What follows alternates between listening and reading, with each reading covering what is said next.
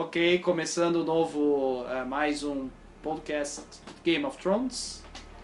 Cortamos o mini, agora é podcast, está declarado, saiu do armário. Saiu do armário. Saiu do cara. armário, Adorei. saiu. Pode, pode fechar o armário, agora ele já saiu. Armário fechado. E hoje vamos tratar aqui, Eduardo, Eduardo está gripado, vamos tratar de a Rebelião Greyjoy. Exatamente. um dos eventos mais importantes aí da linha do tempo de Westeros. E determinante para os eventos atuais aí, né? Sim. Muita influência né, no que a gente vê ali Uhum. É muito citado, né? decisões, personagens, atitudes, caracterizações, ela influencia bastante né, no, que, É. no que diz respeito a isso. Vamos entender primeiro ah, quem são. é, rapidamente, até a gente já citou uma vez no blog, fez algumas matérias lá, né? É, não você fez. É, sobre a, a- os Greyjoy, a casa. Primeiramente, vamos citar que, como sempre, daremos muitos spoilers. Assim, é só spoiler, né? Sim. É E só spoiler. segundo, vamos colocar o seguinte: nos livros, ela aconteceu há menos tempo do que na série. Lembre-se disso. Verdade. Tem uma contagem de Diferente. Ah, no livro é 289 ali, né, o ano, 200 e... dá uma verificada ali, se não me engano. Ah, ele acontece Porque a nove, ano, Robert- nove anos antes da- do que está sendo contado no livro do primeiro livro, certo? Ah, quatro anos depois da rebelião do Robert. E nove anos Robert antes. foi 13 anos de começar o primeiro livro no Isso, livro. Exatamente, E na série 17 anos. 17 anos. Ou seja, o reinado do Robert, teoricamente, já teria muito mais É, pavimentado na série do que, na... do que nos livros. do que nos livros, né? Bem, primeiro, enquanto você procura aí, primeiramente vamos dizer aí, ah, vamos falar o- primeiro quem são os Greyjoy, rapidamente, né? Ah, ficam ali nas as chamadas Ilhas de Ferro, né? Sim.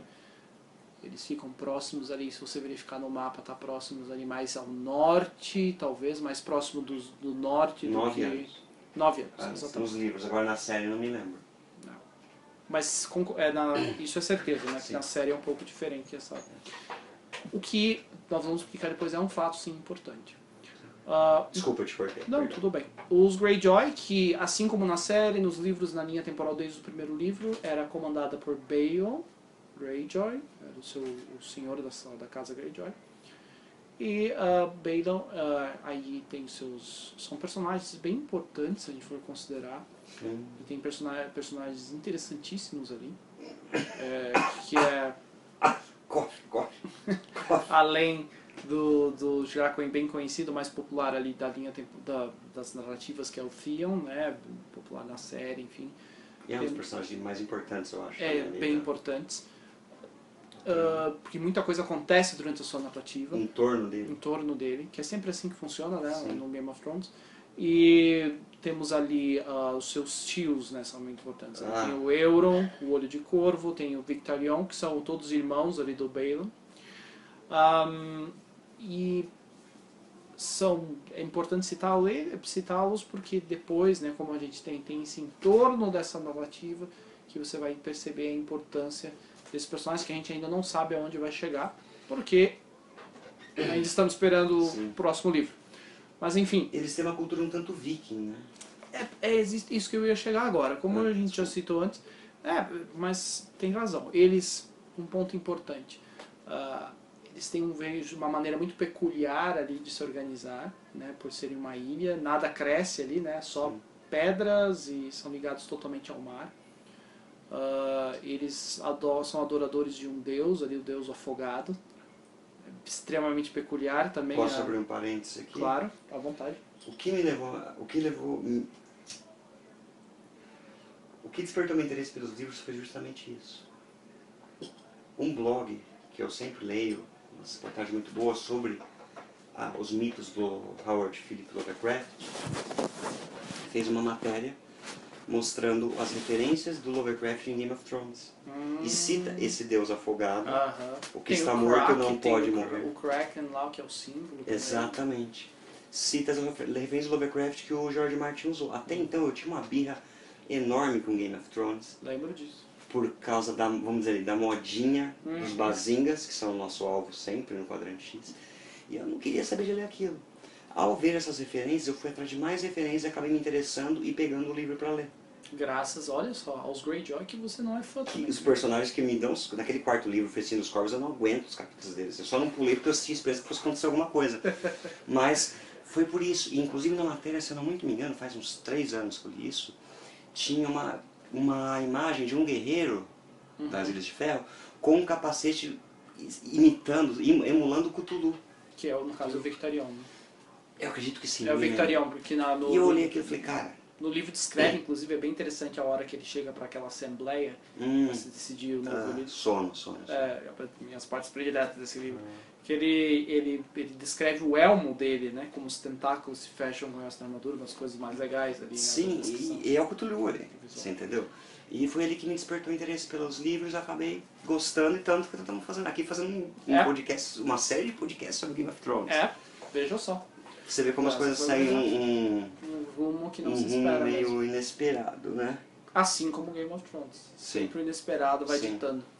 Ahm, enfim, e aí voltando, então os, os Greyjoy têm toda essa cultura peculiar, essa forma de organização peculiar, apesar de eles terem esse líder, eles são extremamente. ah, eles passam, eh, mesmo as castas ali mais baixas, eles passam uma questão de independência. Sim. Não chega a ser uma coisa como um pirata, uma, uma, né? É uma sociedade pirata, mas ah, não chega a esse ponto.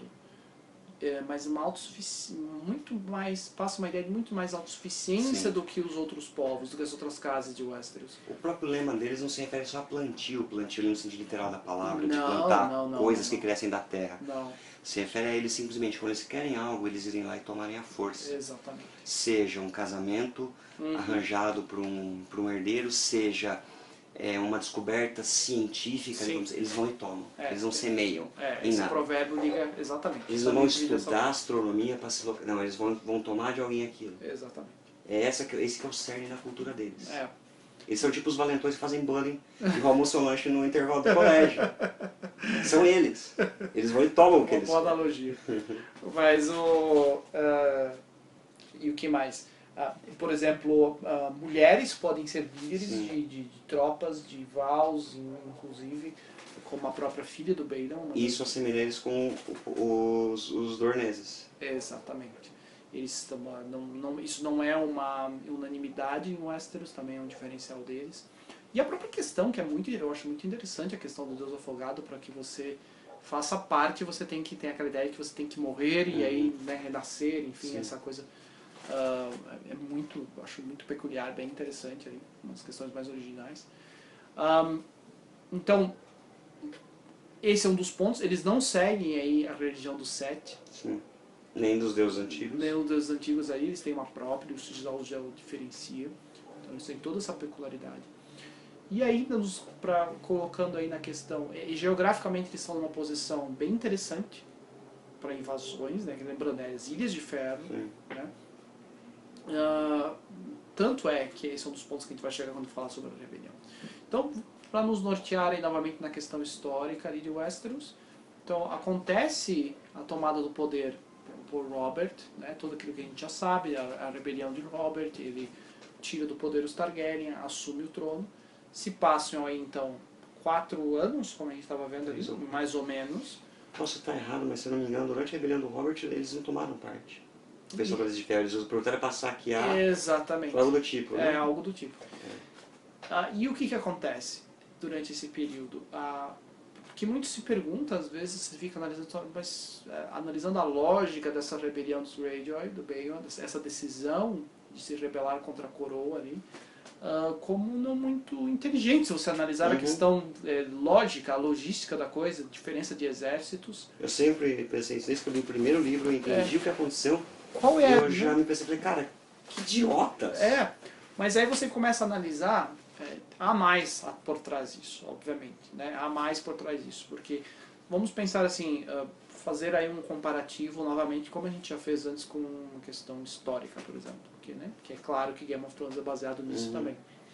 O Martin nunca escondeu isso. Se analisar a questão histórica de rebeliões, o que acontece? O Robert assume o poder, lembrando que ele tomou a força o poder. Sim. Então ele está num período onde ele deve conquistar também essas casas depois. Não é simplesmente tomar a força, você deve se tornar o rei e aí tem um processo mais difícil. que é você é, conquistar a, a, a, simpatia aí, né? Como o Aegon fez, Isso. que é citado bem é bastante citado, bem é, esclarecido nesse livro que, uhum. que eu fiz a resenha que você falou, Mundo de Gelo e Fogo, uhum. como o Aegon fez antes. É. Ele teve que refazer tudo aquilo. Que é o processo mais difícil.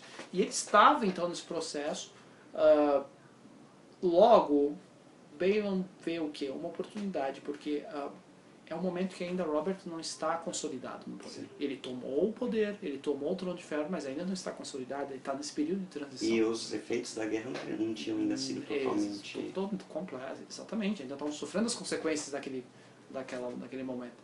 Então, uh, a escolha dele para esse momento não é tão absurda assim, se você for pensar. É óbvio, ele ainda estaria em desvantagem, é, mas ele estava se aproveitando do que? No momento de transição. Sim. E ele sim, ele teria chance, se você analisar né? Uh, pequenas, mas tinha. Uh, e, ele, e, ele, e ele se aproveitou desse momento para então decidir se rebelar. Porque para ele estava claro que Robert não tinha consolidado o poder. E provavelmente não, né? Ainda estavam consolidando. Então ele viu ali uma oportunidade. Robert tomou o trono na mesma maneira que eles acreditam. É. Ele simplesmente foi por uma força. Exatamente. Lógico que a gente vai ter oportunidades para discutir também sobre a própria, essa própria rebelião do Robert, Sim. também há muitas aí controvérsias. Ele já falou um pouco delas sobre a cidade. É, a gente pode falar muito mais, que existe muito aí por trás também. Mais complexo do que se imagina. Mas enfim, sobre os Greyjoy, eles aproveitam, o que eu enxergo, eles aproveitaram esse momento de transição, que se você vai analisar historicamente, cansou de acontecer. Se a gente pegar uma idade média, isso cansou de acontecer momentos tomados de poder Sim. e você não tem ainda um poder consolidado, as caças menores, é lógico que elas não são. Eu não sei se vai ser preciso, mas analisando assim, ó, dá pra gente fazer, pensar, por exemplo, nas, uh, nas revoltas, as revoltas camponesas, por exemplo, que acontecem na Idade Média, mais precisamente na Baixa Idade Média. Pegar o exemplo da Inglaterra, né, que é claro que o Westeros, é, uhum. né, a gente dá pra fazer sempre esse paralelo. Se você pegar, por exemplo, revoltas camponesas aí, do, quando ainda existisse, pode ser que esteja cometendo um erro, mas a, a questão feudal ainda da Inglaterra, falo isso porque muita gente diz que o feudalismo só aconteceu propriamente na França. Mas uhum. Vamos colocar dessa forma para ficar mais leigo, né? ficar uhum. mais simples de entender. Um, essas revoltas camponesas, tem, existe uma revolta em específico que eu, eu pode ser que eu esteja errando, mas eu consigo ver um paralelo com a questão do Greyjoy, que é, é, é talvez a mais famosa ali na Inglaterra, que é, a, se não me engano, é o nome é Rebelião de Tyler, que é uma revolta camponesa, acho que é 1380, 81, uma coisa assim. Que é a mais conhecida ali porque é, é a revolta mais importante dos camponeses contra o rei. E eles estão sendo taxados, a, a, taxa da terra estava muito alta para pagar as dívidas, para pagar as novas campanhas depois da Guerra dos 100 Anos ainda. Pagando, como você falou, o Robert ainda estava ali, ó, poderia estar muito bem o que? Ainda estava resolvendo os problemas do combate que ele teve que usar para tomar a força. Essa é a transição que ninguém lembra que tem depois, né? uhum. né? Você tem destruição, você tem colheitas perdidas, enfim. Você tem uma, toda uma geração de mão de obra. Senhores mortos, mortos, casas, é, exatamente. E estou falando até de camponeses, os Sim. recrutados, mão de obra. Mão de obra, força de perdida, trabalho porque Eles foram mortos, mutilados, estão feridos da guerra. Exatamente. Você perde isso. Tem toda uma logística ali para você recoordenar. na Primeira Guerra Mundial, né? Aquela é. geração que se perdeu, estavam sem mão de obra para trabalhar. Tem que reestruturar Sim. tudo isso próprios senhores que se perderam, essas casas têm que se organizar, quem que vai assumir o poder, aí tem outras gerações, enfim. Tudo isso aí que leva algum tempo. É, e, e a, o mesmo acontece nessa rebelião de Tyler, é, não exatamente o mesmo, mas há essa taxação ao camponês e aí começa essa revolta devido a essa taxação. E há também, e é por isso que eu faço paralelo, havia também questões religiosas. havia a intenção que é. Como é o nome? É Lolacrismo, eu acho que era o nome. Que era, Lolardos? É os, é, Lolarcrismo, que era uma, uma, uma era um grupo que tinha a intenção de taxar a Igreja Católica, fazer uhum. eles também pagarem. Era, era contra, eles queriam uma reforma na Igreja Católica. Uhum. Uma via ali radical que existia, eles queriam uma reforma, que a Igreja Católica também fosse taxasse pela, taxada pela, pela uhum. né, o dono da terra. Imagina para a época o negócio. Então, uh, essa era a base da revolta Tyler, que era um dos principais nomes ali dos camponeses que eles se revoltaram. Ah, então o que acontece? Eu faço o paralelo por quê? Primeiro por ser essa revolta. Se for pensar a mesma coisa lá, esses camponeses não têm, você imagina a logística, não tem a mínima chance. Né? Eles se revoltaram, tentaram se organizar ali. Não, tanto que a revolta foi esmagada e em pouco tempo tudo meio teoricamente voltou ao normal. E a taxação à terra continuou da mesma forma. Ali acho que era o, era o rei atual, na época era o neto do Eduardo III. Que a gente já citou naquele lado do. Né? Acho que era Ricardo II, enfim. Ah, eu faço o paralelo do porquê. Pode ser que não seja direto, mas a questão dos Greyjoy, há também a questão religiosa. O Balon foi, foi coroado, recebeu aquela sua coroa de madeira, seguindo a questão do Deus Afogado. E mesmo depois da rebelião ter sido esmagada, os Greyjoy ficaram ainda mais ligados à questão dos Afogados, se afastaram ainda mais, reforçou ainda mais né, essa questão. O que exatamente aconteceu na rebelião do Tyler é, essa rebelião de Tyler, quando foi esmagada e tal, só fez o quê? Reforçou ainda mais essa necessidade de reestruturação desse sistema feudal dos camponeses, deu mais força para eles, o que culminou no final, nesse, na, né, na eliminação desse sistema. Que na Inglaterra acabou muito antes, por exemplo, do que na França, né, se não me engano. Então, é, é essa estrutura, essa, a velocidade que acontece na Inglaterra é diferente. Culminou devido a essa revolta, que foi esmagada, enfim, mas foi o primeiro passo. Eu acredito que o Greyjoy aconteceu mais ou menos parecido, a questão religiosa também. Sim. Fez eles se afastarem ainda mais. Apesar de geograficamente eles não estarem tão afastados, eles estarem perto de vários reinos, eu acho que socialmente falando eles são os mais isolados Sim, dos reinos. Mais, mais até que, que Martel, mais do que Dorne, na minha opinião. Mais, bem mais do que Dorne. Bem mais do que Dorne. Até porque, se você for pensar, depois que a rebelião é esmagada, mesmo sendo mal, o que acontece? Não? Eles invadem novamente o continente quando eles têm a oportunidade, quando eles invadem a, o norte. Sim. Né? Ou seja, nada mudou. Eles ainda continuam com a, a Até mesma... culturalmente eu vejo mais coisa em comum entre Dorne e o norte do que eu vejo do, da Ilha de Ferro com qualquer outro. É muito mais isolado. É muito... Até culturalmente eles são mais diferentes. Eles são, são... muito mais é, diferenciados. Concordo, concordo. Por isso que eu fiz esse paralelo também é com a questão... mais alienígena ali. É, com essa questão que apesar da rebelião ter se desvagar, nada, é, né, isso só reforçou esse sentimento neles. Sim. Né? É, que dá a impressão de que ah, você vai calar de uma vez. E, ao mesmo tempo, que aí a gente vai falar a importância dessa rebelião, a, dela a, a vitória aí no caso da, do reino, da coroa, foi que esse foi o evento que serviu, né, ironicamente, para consolidar o poder do Robert com a vitória, ele consolidou de vez. Um detalhe interessante é que seria dos dois filhos mais velhos do Balon, que morreram durante a rebelião, uhum. mas em momento algum, em lugar nenhum, nem nesse livro de referência, cita quem matou. É, como eles morreram. Como diz, né? O, o... Foi batalha, mas não fala quem foi que matou. Não, não diz quem foi. O... Qual foi a situação ali? Um deles morreu no, no cerco, porque foi atingido, uh, na, tem, tem o cerco a Pike, um deles morreu no cerco, o outro morreu na batalha naval. A muralha que o Thor de Miro a primeira pular gritando, mas não fala quem matou no meio da batalha, não fala os detalhes, como não. eles falam os detalhes de tudo. O Martin fala o detalhe de tudo. É. A morte do Rhaegar, você vê a cena, os rubis caindo na... Mas eles não citam isso? Não citam isso. O outro, o outro morreu na batalha, uh, no, foi na batalha naval, se não me engano, né? Foi, foi. Que é a, aquela que o Stannis derrota. Foi, o Stannis derrotou eles. Surpreende eles, porque... Sim teoricamente é onde eles são mais fortes. Então vamos agora à questão da batalha. Né? A gente já falou aí a questão do, do, dos objetivos, a questão do paralelo histórico. A, a batalha é, é, interessantíssima também, né? se você analisar os frontos, porque... O, a rebelião começou, logo depois começou, eles incendiaram toda a frota dos Lannisters. Isso, né? foi o primeiro ataque, eles começam aí na frente, porque eles surpreendem, né? o, o Victarion e o Euron é um plano do Euro do Victorion, eles surpreendem destruindo a frota em Lannisporto. Né? Isso. Queimam toda a frota de Lannisporto. Uh, porque a, naquela ali era era o Stark, Tully e Lannister estavam juntos né, defendendo a coroa na rebelião. As principais forças aí né, do Robert, de apoio ao Sim. Robert.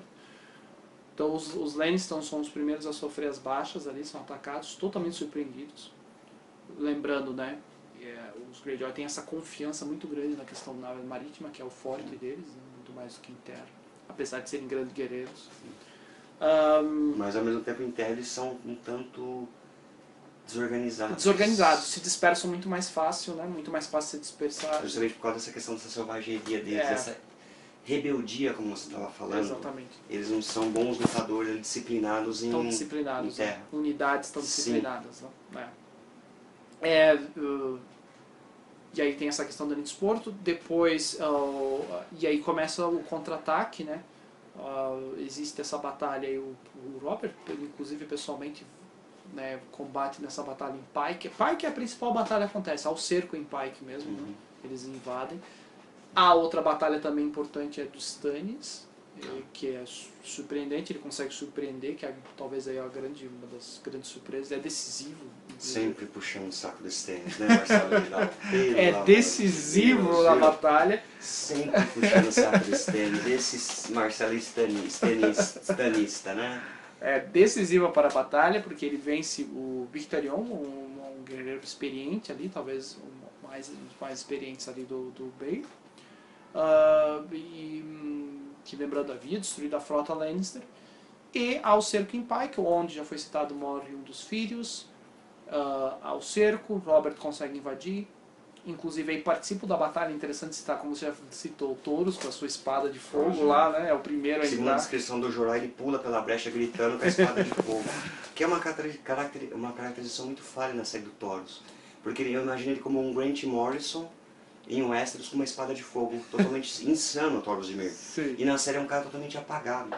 É um cara mais, muito mais calmo. Ele é descrito como careca, meio barrigudo no- nos livros e na série colocaram um ator. Mas enfim, não vem ao caso, É. né? É, Na série ele ficou meio, um- meio um bardo, uma coisa. Personagem sem graça, apagado. Eu gostava dele nos livros, essa insanidade dele, Sim, sabe? sim. A Irmandade é um livro, é uma das coisas mais legais. É uma coisa é extremamente. É um dos grupos, é uma coisa, essa coisa rebelde, essa coisa é muito interessante. Cada personagem muito único ali, Sim. né? E na série ficou uma coisa só até sonolenta as partes que eles aparecem. É. Mas enfim, nós estamos falando sobre a série dos livros, É. né? O...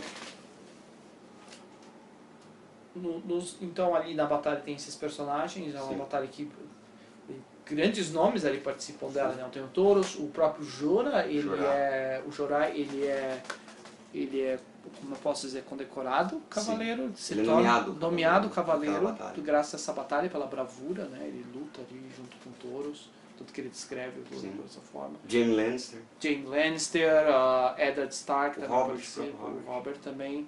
Um, então aí esses nomes principais aí que depois vão aparecer na, na narrativa atual, digamos, estão nessa batalha, participam. Baelon é derrotado, perde os dois filhos mais velhos e Theon é levado né, O refém, né? O vira protegido. refém para que Baelon não fizesse mais nada enquanto estivesse como refém, ele não fizesse nenhuma atitude ah, Estúpida. estúpida Mais, algo, mais, mais uma, uma coisa idiota. uma outra ofensiva dessas, outra qualquer outro tipo de rebelião, besta. É, ficaria em poder, de, que aí já é o que nós conhecemos desde o primeiro livro, né? a situação que nós conhecemos ali do primeiro E livro. como a gente estava falando, isso foi determinante para o que acontece nos livros. Sim. Aquele caos que está acontecendo no norte é originário disso. Porque o Baelon resolve se rebelar de novo porque ele vê o reino enfraquecer novamente, é aquela vingança. Tudo começa ali. Todas as decisões do Theon, toda aquela sequência catastrófica de coisas que ele resolve fazer, é originário disso. Vem daí. A rejeição do pai dele, porque ele foi Isso. tudo aquilo. As próprias decisões do, do Victarion, do Euron, são, tem influência disso. Totalmente. A personalidade da Asha, Uhum. na série, na, no livro é Asha, né? na, na série Yara, né? É, Na série mudaram o nome dela. é a, ou Osha ou Asha. É Asha. Osha Ó, é aquela selvagem que cuida do. É, é a Asha Acho não pra confundir não e se confundir. transformarem em Ara, o que é estúpido, né? O que é estúpido. Tão estúpido quanto as decisões dos Greyjoy. Mas, enfim. Asha e Osha são coisas diferentes, entendeu? É muito simples. É, tipo, é subestimar demais a audiência. É. Mas enfim, é tudo é, é pavimentado, né? É, a estrutura de tudo isso está ali na rebelião. Uhum. Não é uma coisa gratuita, não é um plano de fundo. Aliás, nada do que o, do que o Martin coloca é gratuito. É, Tem que se dizer. exatamente, não é uma coisa só para você completar a história, Sim. ele realmente tem importância. Como muita coisa que eu, apesar de eu ser né, de fã degotado, que o Tolkien fez. Se você vai ler os apêndices do Retorno do Rei, muita coisa não tem uma importância tão grande ali nos eventos do Senhor dos Anéis, aqui daquele plano de fundo. É, O Martin já não. ele- já não. Tudo ali tem uma Tem a, importância, a, tem que a ficar última atento. rebelião Gra- Blackfire, por causa do Barry Stan Sam, tudo ali tem... Ele é muito mais realista nesse contexto. É, ele, ele, fala e te obriga, e é muito mais esperto nesse sentido, porque ele te obriga a ficar atento a todos os detalhes, a ler tudo mais de uma vez, a- se você quer saber mesmo, para pegar todos os Mas eu detalhes. me aprofundei muito depois que comecei a ler os livros. Uhum. Depois que eu li todos, eu comecei a procurar na Wikipedia do Game of Thrones, eu comecei a ler artigos, teorias, tudo aquilo. Nisso, tanto que eu falo, é raro, é realmente, é realmente difícil de eu me interessar por esse tipo de livro de referência. Me parece um caça-níqueis. Aham. Mas como eu falei no, no próprio vlog que eu analiso, o livro não é. O Game of Thrones realmente funciona. Ele é um livro essencial para você. É. Ali, é- o que está ali é... E é uma coisa fantástico. legal quando ele, e ele complementa de uma forma legal. É uma, é uma forma bacana que ele complementa. Não é uma coisa só para Sim. você passar o tempo. E realmente faz Ele diferença. faz diferença porque você vive aquele cenário. E eu digo mais. É a- tão bem estruturado que parece real. eu me divirto tanto vendo as coisas, a background de Game of Thrones, quanto o principal, às vezes até mais. Eu me divirto muito mais com o Até background, com É o cenário, do que com a história em si, Marcelo. É. Eu acho o cenário mais atraente do que a narrativa. Acontece também, eu acredito, é possível também. Pra mim, eu, tinha comentado isso com você quando eu, eu terminei de ler os quatro primeiros livros. Eu falei, o cenário pra mim é muito mais atraente do que a própria narrativa. Uhum. É, porque a gente já trabalhou, que, é, que já fez até um podcast sobre as influências, tem os arquétipos ali muito claros, que são necessários, né? O Martin é um cara que trabalhou com TV e tal. É uma coisa um pouquinho mais óbvia, né? Os personagens principais. Então, ah, se você pega esses caras aí do background, né? Como a gente já falou, esses personagens mais coadjuvantes, mas que tem uma importância fodida ali pro, pra principal. Mas pra- tudo ali tem um contexto, a- como as casas se relacionam É. na história, é, é isso que me cativa na história. Como eu falei, o paralelo com o Senhor dos Anéis. O que a gente sabe sobre a nobreza de Gondor? Porque todos aqueles guardiões Uhum. eram nobres de Gondor. O Aragorn era o rei, mas não fala nada sobre aquilo. Como o Aragorn reestruturou a nobreza gondoriana depois que ele se tornou rei? Nada explicado. Você não ouve falar sobre a vida dos camponeses na Terra-média, praticamente. Você não ouve falar sobre a nobreza gondoriana. diferença das abordagens, né? O Tolkien começou a escrever tudo com um objetivo, o Martin com outro. Sim, mas É uh, claro aí, é até mais crível, porque o, o Tolkien descreve muito a geografia, a questão, vamos dizer, estética. O Martin já, já descreve mais a questão social, política. Totalmente, as estruturas, sem dúvida. Sem dúvida. Concordo plenamente. Então podemos concordar que aí a, a Rebelião Greyjoy não é só aí um background para alguns personagens. Tem importância sim nos eventos que vão dar partida no E vão primeiro ter livro. mais, eu acredito. E vão ter mais, porque tem, como a gente falou, tem personagens ali que ainda a gente tem que esperar o próximo livro, não só o Theon, né? Todos ali que apareceram tem, né, que ainda estão vivos, tem essa e a, esse evento ele, como você falou, muita coisa tá ligada com o que aconteceu ali. Se eu não me engano, eu lembro de ter li- lido no Mundo de Gelo e Fogo, ou disperso pelos, pelos cinco livros principais, que depois da rebelião um, teve uma corrente ali da nobreza pro Robert de, pass- de simplesmente ir nas Ilhas de Ferro e passar todo mundo na espada. Uhum, De acabar com esse flagelo, com essa praga desses homens de ferro. sim. Porque é sempre aquela ameaça lá. né? Sempre cara, aquela. A gente não sabe qual ser o próximo, o rumo que vai tomar a história. Porque eles estão ameaçando, eles estão cutucando. né? A gente não sabe quem vai acabar no trono, mas dependendo de como correr a história. Eu não lembro se é o Euro ou o Victarion que tá indo atrás da Daenerys. O, Vic, o Victarion. É o Victarion, Victarion, é. Victarion, né? O Ela- Euron, teoricamente, está no, tá no comando das Ilhas de Ferro. É, né? Ele É. assumiu não e, e ele manda o Victarion E buscar. ela no trono, por exemplo. Se ele fizer o que ele realmente planeja, não- talvez não seria, não seria o caso ela passar os dragões, passar no fogo as ilhas inteiras e matar todo mundo. É, A gente não sabe como aconteceu em Harrenhal. é, é. Você entende? Então, tipo, pode ser que ele seja o Steve. E isso é uma das que eu falei que é uma das coisas mais interessantes, que o Euro manda ele lá fazer o serviço, mas ele, devido muito à questão aí da rebelião, talvez essa questão da, do relacionamento do Euro não tenha só a ver com a questão óbvia da, da esposa dele lá, né, do Victarion, que é, Uhum. tem toda a questão com o Euro ali, que é pesadíssima, né? Mas talvez a própria derrota do Victarion durante a batalha fez ele perder muito do prestígio que ele tinha também, né? Quando ele é derrotado nessa eh, durante a rebelião. Ahm, enquanto o Euron não passou por isso. Sim. Ahm, há muita dessa mágoa dos dois ali, essa mágoa do Victarion, e aí por isso ele decide. É muito, eu acho muito legal na parte do capítulo dele quando ele decide, não, na verdade eu vou pegar a Rainha dos Dragões pra, pra mim, né? Ele vai pegar pra mim. Ele decide tomar as rédeas ali E novamente. ele virou uma aberração mística. Aquele É, braço de fogo ele encontra, o, ele encontra um devoto lá, né? Lembra muito bem. Cara, tá bem interessante. Sim. Tá bem Mas ao mesmo tempo, aqueles personagens de de ferro, sabe que eles me despertam? Eu não consigo ter uma mínima simpatia por eles. Eu consigo ter pelo Tywin Lannister, pelo Rei Louco, mas por eles não. Eles me despertam. Sabe aquela sensação desagradável de asco, de Uhum. nojo, de eu não consigo simpatizar. A não ser talvez com a Asha, Uhum. não, o Yara. Nenhum personagem deles. Mas Você é vê co- como o Theon é característico. Mas- ele, é, ele é nojento. Mas é o, o que, o que é compreensível também. É uma, da- é uma das formas de você também ver eles. Eu, eu simpatizo porque eu, eu, eu acho muito peculiar, como a gente tá falando, Sim. a, as Ilhas de Ferro em si. Sim. Acho Mas muito eu sou, peculiar a se eu- cultura. mas eu eu compre- seria- compreendo a sua ojeriza, a sua... Palavra. por- Eu seria da corrente que acha que deveria exterminar tudo aquilo e deixar aquilo lá. Porque, cara, são asquerosas as coisas que eles fazem, sabe? Nossa, nojentos, são nojentos, tá ligado? Consigo simpatizar com Tywin Lannister, mas não com eles. Ponto final. Com Cersei Lannister, mas não com eles. Sabe? Compre- é E compreensível. outro detalhe, um dos irmãos do, do Balon, é o que é aquele sacerdote que foi eliminado da O série. Iron, né? O Iron, né? Quando eu li a, a descrição dele no segundo livro, eu falei, cara, Porque ele cai, é, ele tem umas histórias legais também, porque ele tá na batalha naval lá e ele, ele desaparece no mar. E aí ele volta, quando ele, como ele sobrevive, Sim, ele fica totalmente sacerdote. ligado a. muito e mais ligado à questão descrição da dele religião. na física... O cabelo molhado, né? Alan Moore. Ele não fala nada com nada, ele tem aparência parecida com o Alan Moore. Assim como o Alan Moore, ele não tá falando mais porra nenhuma com porra nenhuma. Ele O Alan Moore é o atualmente. da pica grossa, fodão da pica grossa. Cara, é o Alan Moore ali, o Bart já colocou o Alan Moore na história.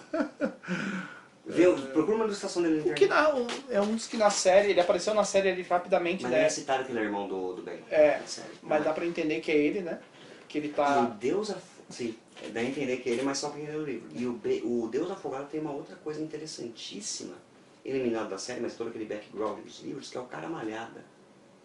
Que é aquele bobo da senhora Ah, Florent, que é casada com, o- com o Stannis, Sim.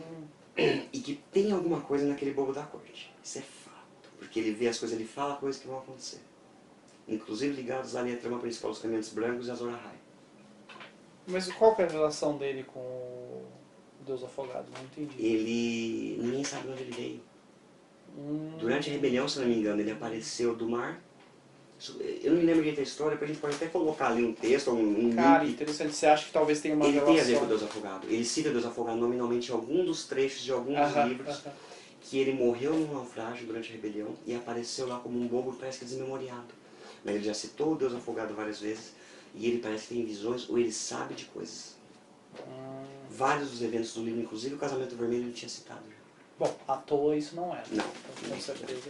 É que eu lembro dessas passagens do Cara Malhada, eu, eu lembro que eu, eu li meio disperso. Assim. Eu lembro vagamente, mas é uma coisa que eu precisaria ler de novo. Sim. É no, é no quinto livro, se não me Ele engano. aparece desde o segundo, se não me engano. Mas é, aí essa parte ali é, passa mais no Ele cita coisas ali que você não nota. Tanto quando eu estava lendo, acho, o terceiro ou quarto livro, eu voltei pro segundo palestra. Pra ler essas partes. No né? quarto, eu, se eu, não, eu posso estar errado, mas eu tenho quase certeza que é no quarto que ele dá umas...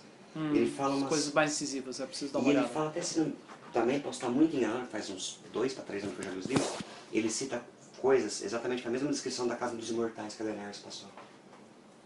Então ali tem coisa. Ali tem coisa. Que também liga ao Deus Afogado, aos Greyjoy e o caralho. Aqui também tem coisa. Pode ser até um filho do Baelon perdido. Olha O que morreu na Batalha Naval. E o, é, o nome dele não é citado.